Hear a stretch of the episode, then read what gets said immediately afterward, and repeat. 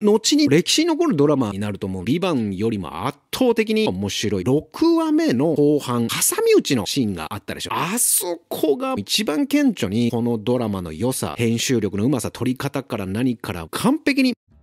エンタメ好きの大人たちへお送りするながら聞きチャンネル、崎谷正明の一人演芸協会です。下克上球児。これは2023年10月15日から TBS 日曜劇場枠で放送中のドラマなわけですが、今週の日曜の放送で第9話目を迎える。え全10話で合ってるのかな？とすると、12月17日が最終回ということになるんですが、え先日の一人演芸協会 YouTube ライブでも、そして詐欺スポでも下克上球児の話してきておりますが、めちゃくちゃ面白いと。なので下克上球児だけのことを話すえ、これ今回動画になっているわけですが、ここまで面白い日曜劇場、過去振り返ってみると、うん、これは今年かな？ラストマン、うん、ドラゴン桜、半沢直樹。どんどんこう遡りますよ。グランメゾン東京、下町ロケット。この世界の片隅にもよかったね。陸王。そしてまあ2013年の最初の半沢直樹。もうここまで戻ってしまいますね。それから運命の人もよかったな。あとジンもあった。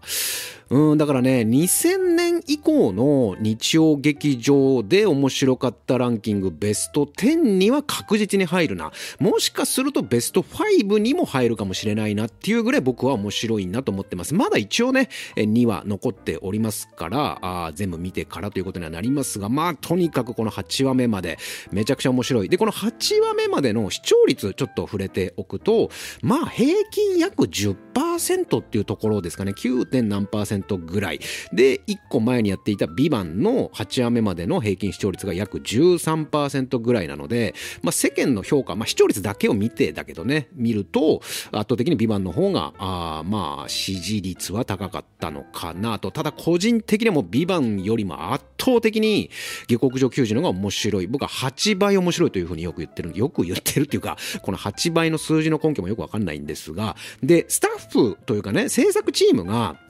このね、三姉妹がね、まあ、実際の姉妹じゃないけどね、この三姉妹が組んだ時はやばいということなんですよ。まず脚本家が奥寺聡子さん。えー、夜行観覧車最愛とかの脚本家ですね。で、演出が塚原あゆ子さん。だからまあ最愛チームっていう感じかね。えー、奥寺聡子さん、塚原あゆ子さん、そしてプロデューサーに新井純子さん。この3人の女性が組んだ時は間違いないな。1個前のビバンはね、えー、福沢演出チーム、福沢組だったわけですが、まあ、ビバンだけと比較すると、僕はこの3名、この、え、ー、と、姉妹の3姉妹妹の、うん、チームの作品の方が、うん、僕は面白い。まあ、下克上球児がとにかくそれぐらい面白いということが言いたいんですが、で、もうここからもうネタバレあり感想に行きますね。もう9話目だし、えー、今更出演者紹介とかあらすじ紹介もしなくてもいいかなと思いますので、ここからは、えー、下克上球児見ている方、8話目まで見ている方向けのネタバレあり感想に入っていきます。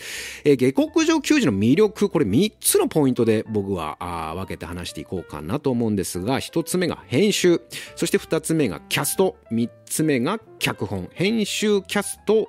えー、なんだっけ最後、脚本家の3つで話していきますが、まず編集ね。この編集のうまさも一個一個全シーン語りたいぐらいなんですが、そうするともう1時間2時間あっても足りないので、一番わかりやすいのが6話目の後半、うん、挟み撃ちのシーンがあったでしょ。セカンドからサードの。あそこがもう一番顕著にこのドラマの良さ、そして編集力のうまさ、撮り方から何からもう完璧に、まあ6話目全体もとにかく良かったんだけど、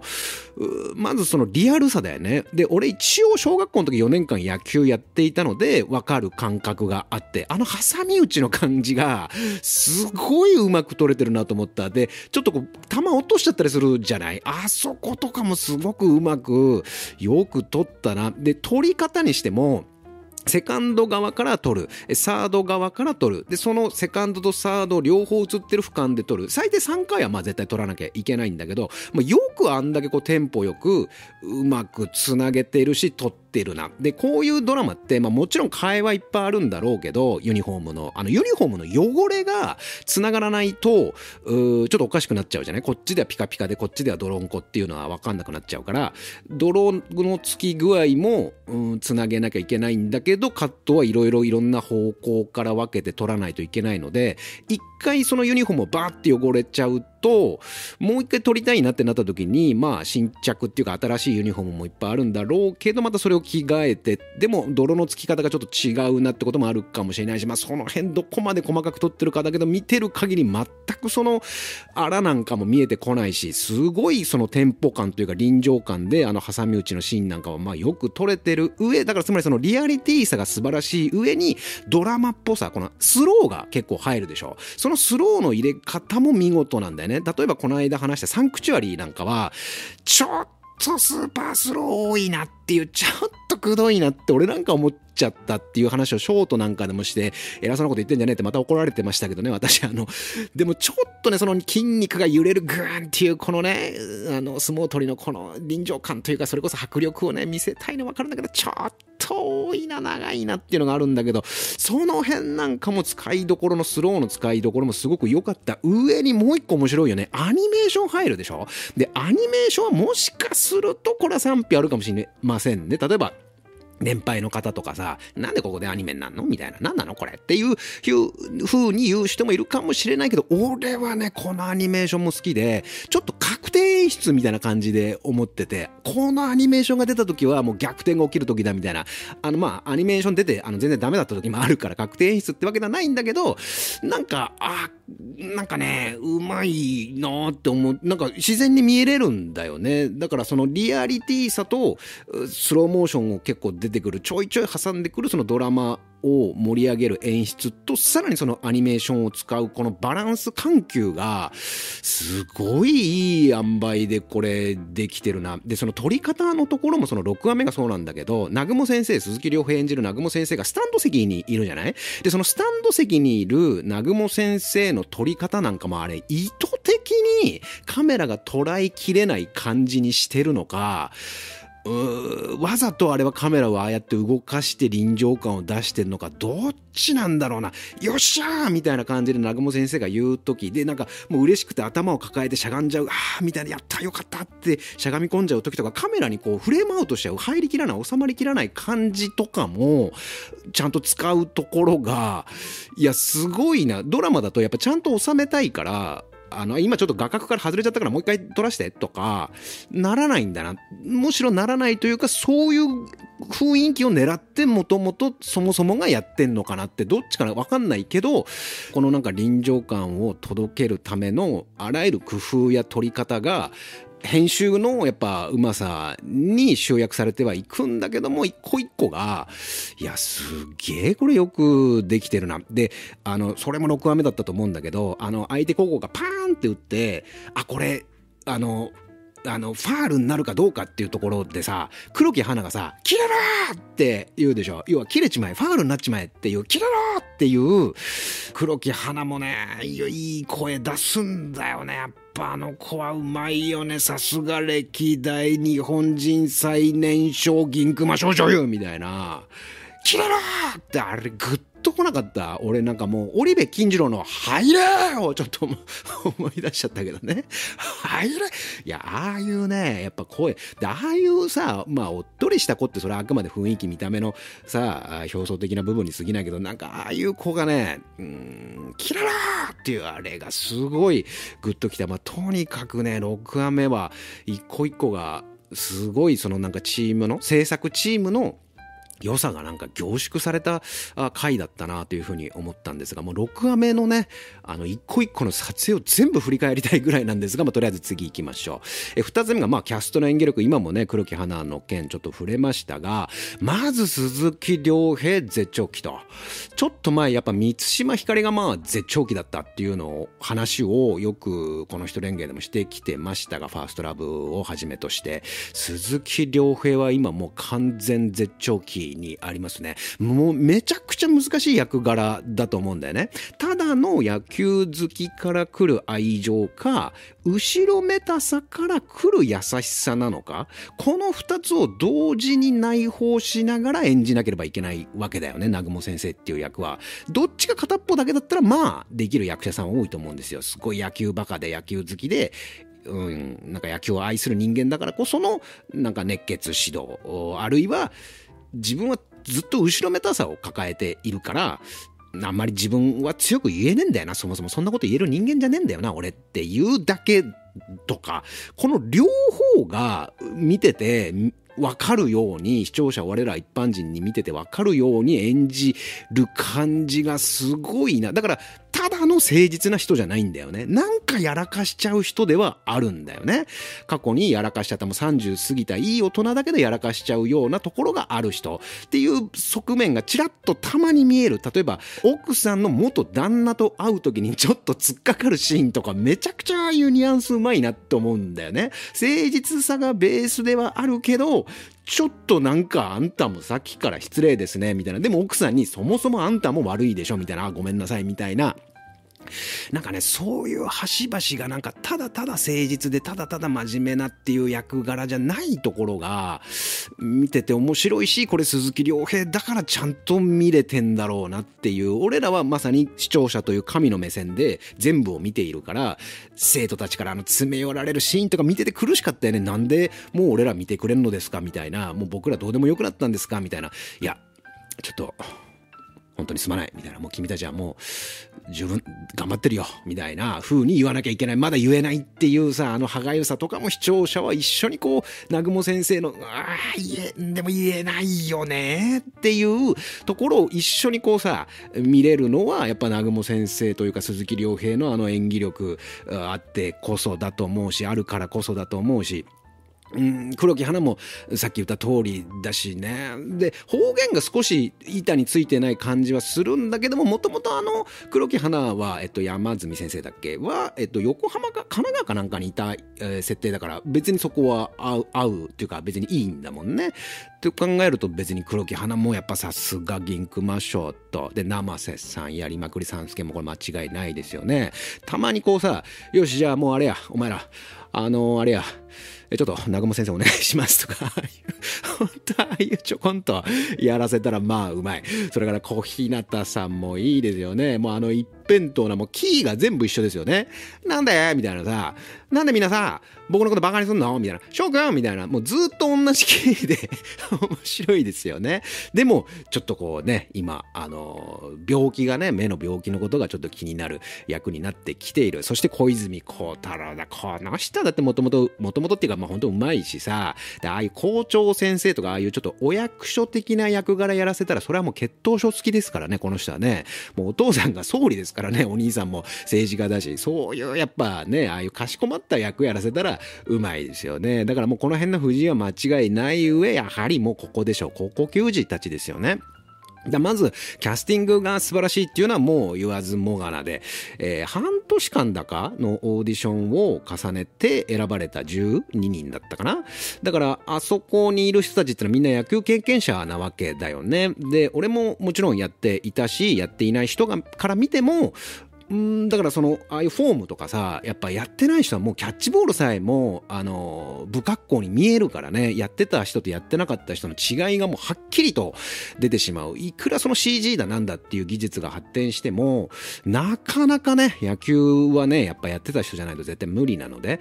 うん、ちゃんと実力者から集めたというところに加えて知名度っていうところもかなり度外視して選んだ。つまりは実力主義で選ばれたというのがこの日曜劇場という非常に視聴率が取りやすいところで勝負の配役というかキャスティングだったなと冒険というかさだからさっきのアニメーションなんかもそうだけどすごいチャレンジングな感じがしていいなだって普通はこれジャニーズとか人気アイドルとかもうこの人呼べば数字取れるとかってファンがいっぱいついてるっていう人をバーって別に固めるっていう手もあるはずだしそれが必ずしもうまあ、ドラマという数字を取らなきゃいけない世界においては失敗とも言えないわけででも内容はそりゃもう今視聴者目超えてますからねなんだこれ絶対野球やったことねえだろこいつみたいななさ、顔がいいだけだろとかってやっぱどうしても思っちゃう。そこをやっぱ本格、だって俺この間実家戻った時に、うちの母親も言ってましたからね。あの、下克上球児見てるって普通にやっぱ、うちの母親すごい好きなんですよね。あの野球とかスポーツ観戦が昔から好きな人でしたから。で、やっぱそんな母親とかでも毎週楽しみに見るぐらいのクオリティというのは、つまり野球好きな人が見ても、あるいは野球のルール知らない人が見てもね、ちゃんと楽しめる内容になってるのがすごいな。で、あの、キャストでね、あの、菅田将暉の弟がいるんですよね。えっ、と、菅生荒木という、まあ、非常に顔立ちも似ていて、まさに弟だな。で、演技うまいよね、すごい荒木くん。で、この子もまあやっぱ野球経験だったらしい、あの経験者らしいし、あの、翔ちゃん、えっ、ー、と、犬、犬、ん？大塚翔、ん？犬塚翔、翔、翔ちゃんだっけ？えー、翔ちゃんも高校野球やってたらしいし、高校野球顔だよね。あ。あ、翔ちゃんはあれだったっけな？小学校から中学校までだったっけな？うん、あとなんかあの子すごいんでしょ？サイドスローの根室っていう役やってる兵藤克美くん？この子は本当に福岡かどっかであのエースだったんでしょ？ピッチャーで。まあだからすごいちゃんとこう選んできたな。だからあのこれも詐欺スポで話したけど高校生と先生とかさもういっぱいあるわけだよね。極戦。まあ野球ってことで言えばルーキーズか。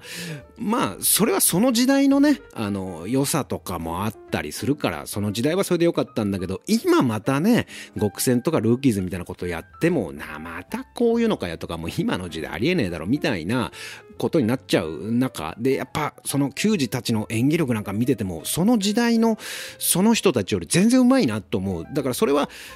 本人たちの実力もあるかもしれないけど、ほら、漫才って今の方が全然昔よりうまいってさ、たけしさんとか松本さんとかも言うように、それと同じだとは思うんだよね。もうレベルが上がってきているという。で、撮り方や見せ方なんかももちろんうまいなっていうふうに思うんだけど、とにかくやっぱ高校球児たちが本当に全員いいよね。そんなにこう、たくさんの経験というか、あの、キャリアがあるわけではないのに、あんだけ馴染んで、ほんとそこの、あの、残高の生徒に見えるところが、キャストのその子たちもそうだけど、撮り方やその編集のうまさにもこれ繋がっているんだろうなと。で、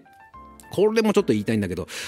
後にね、もう歴史に残るドラマになると思うんだよね。で、俺日本のドラマランキングで、名作ランキングで、それが答えだっていうドラマを入れてるのね。三上博史さん主演の天才マエストロと中学校のオーケストラ部。これ、まあ、ちょっと売れる前の藤原竜也とかキョンが出てるやつなんだけど、まあ、これは本当にあの出ていたジャニーズジュニアの子が問題を起こしちゃって本当の意味で伝説になっちゃうというあの DVD とかも全然あのないんだよね。レンタルとかもないんだけども。でもなんか本当あのドラマってそれが答えだってその当時もすっごい話題になったとかではなかったと思うんだけどめちゃくちゃやっぱ面白かったなって思うんだよね。今振り返ってみても。だ下克上球児も、まあ、ビバンと比較してしまうとまあ別にビバンの方が話題になってたよねみたいな感じかもしれないけど俺はドラマのクオリティで言えば下克上球児の方が歴史に残る作品になるんではないかなと思うんだよね。だからどれぐらいの人がこのドラマの凄さに気づいているのかな。見てる人はもうみんなわかると思うんだけどね。うんまあだからそういうキャストのね選び方あ知名度ありきではない選び方実力主義の選び方なんかも含めて日本のドラマに新たな息吹を吹き込ませているんではないかなと。いいですよね。それからまあ最後ね脚本力。もちろんこれ原作ありきではあるものの、まあ、おおむねフィクションというか、例えばあの、先生はね、本当にこの無免許でやってたわけではないんでね、実際のあの、モデルになった人は教員免許ちゃんと持ってやられていたりするんだけど、まあ、それはさておいても、あの、テンポがすごいなと思うんだよね。早すぎるぐらいかなと思うぐらい、めちゃくちゃテンポがいいな。例えば奥さんに真実を打ち明けるシーンあったでしょ？最初に山住先生に居酒屋かなんかで言って、で、その後なんかあの生徒たちが暴力事件みたいなのを起こしてバーってその場はまああのすぐ行かなきゃみたいな感じで出てっちゃうけど。でまたあ奥さんにもまあ言わなきゃということで奥さんには言うんだけどそこも大事な話があるんだって言ってで小日向さんと翔くんのシーンになってでその後また家のシーンに戻ったらあの井川遥がさ子供たちに何て言う？っていう風にもうそこであっさりと奥さんに伝える重要とも思えるシーンを淡々とこう見せてしまう。でも確かにそこのシーンで奥さんでえーとかもうわーとか騒ぐシーンも別になんかもう見たく、見たくないというか、まあ必要ないといえば必要ないかな。あんな感じでよかったかな。こう完結的にそこは見せちゃってよかった。だからそういう端折り方から何から含めて本当にテンポがめちゃくちゃいいなっていうふうに思うし、それからあの相手チームは絶対嫌なやつでとかおっかなくてとかさ、そういうまたベタなこともあんまりない。ちょっとバチバチするぐらいはあれど、別に嫌なあわかりやすい嫌なやつでもない、その完全懲悪的な描き方もないし、なんかね、すごく今の視聴者というのをよくわかっているなというさ、で、何よりさっきあの脚本のところで最初触れたけどもこの教員免許持っていないっていう設定を加えたのが本当にすごいなここがあるかないかで全然見え方が違うからね。2話目かな？2話目か3話目かな？これ明らかになるの。2話目だっけな？まあ、すごい、これがとにかくね、ぐっと引きつけられたよね。あ、持ってないの？これ大変なことになるぞ、みたいなさ。で、みんなこう、共犯意識っていうか、なんていうの？ドキドキしながらやっぱこの人どうなっちゃうんだろうっていう。で、さっきも言ったけど、その歯がゆさだよね。うわ、言えねえよな、そりゃっていう。で、どこで言うんだろう？どっかで大問題になっちゃうのかなって。で、意外とあっさりすぐもうそれも言ってさ、で、全部ひっくり返っちゃう。で、あれがあるからこそさ、このさ、下克上球児っていうタイトルに一個深みが出るよね。別の意味っていうか、つまりさ、南雲という元球児の下克上球児にもなると、そういうタイトルにもなるわけじゃん。南雲先生だってもともと球児だったわけでしょ？この球児が無免許で先生やってそんな悪いことしたけどそこからまた這い上がっていくまた南雲先生の下克上物語にもなるという俺だからねあのねボールなんかも CG なのかなここに関してはって思うところもあったりなかったり。でもね鈴木亮平自身はもう CG は一切使ってないみたいなこと言ってたし。で俺鈴木亮平もそうだ。あの俺野球やってたんだろうなと思ったんだけどあれやってなかったらしいね。なんかあのビールの売り子やってたっていうだけでさそれ全然関係ないからね野球経験とは。あのノックとかってやっぱ難しいんですよ。俺もノック打ちとか自分でやったことあるけどあのその野球のねチームの中で。あ難しいんですよ。ちゃんとこうやっぱ打てる人じゃないと。でもあれやってるもんな。で、試合の時なんかのボールなんかも、あれはどんぐらい CG、ボールは CG なんじゃないかなと思うこともあるんだけど、いや、でも実際か？これ、とも思って、そうすると本当に何パターンも取んの？これ相当大変なんじゃねえかなとか思うんだけどね。でも、そうだな。でもリアルにやっぱできてるんだよね。いや、だからもう本当に見てて面白いなというふうに思うんですが、そして残り2話、あおそらくね、おそらく残り2話、ちょっとネットで調べた程度で詳細はまだあのわかんないんだけども、残り2話は最低でもあるだろうということで、この9話、10話に向けてあなたが思うここまでの感想、えー、残り2話の楽しみな部分など、下克上球児に関するコメントなどあればぜひコメント欄から投稿いただければと思います。この番組では見た人も嬉しくなるようなコメントに関しては随時番組の中で紹介させていただいております。そしてここまで聞いていただいたあなた、ぜひチャンネル登録と普段表ではできない話をこの間も裏側でみんなでワーワーやっております。したメンバーシップ登録の方もお待ちしております。杉田正明でした。BGM もいいよね、スーパーフライね。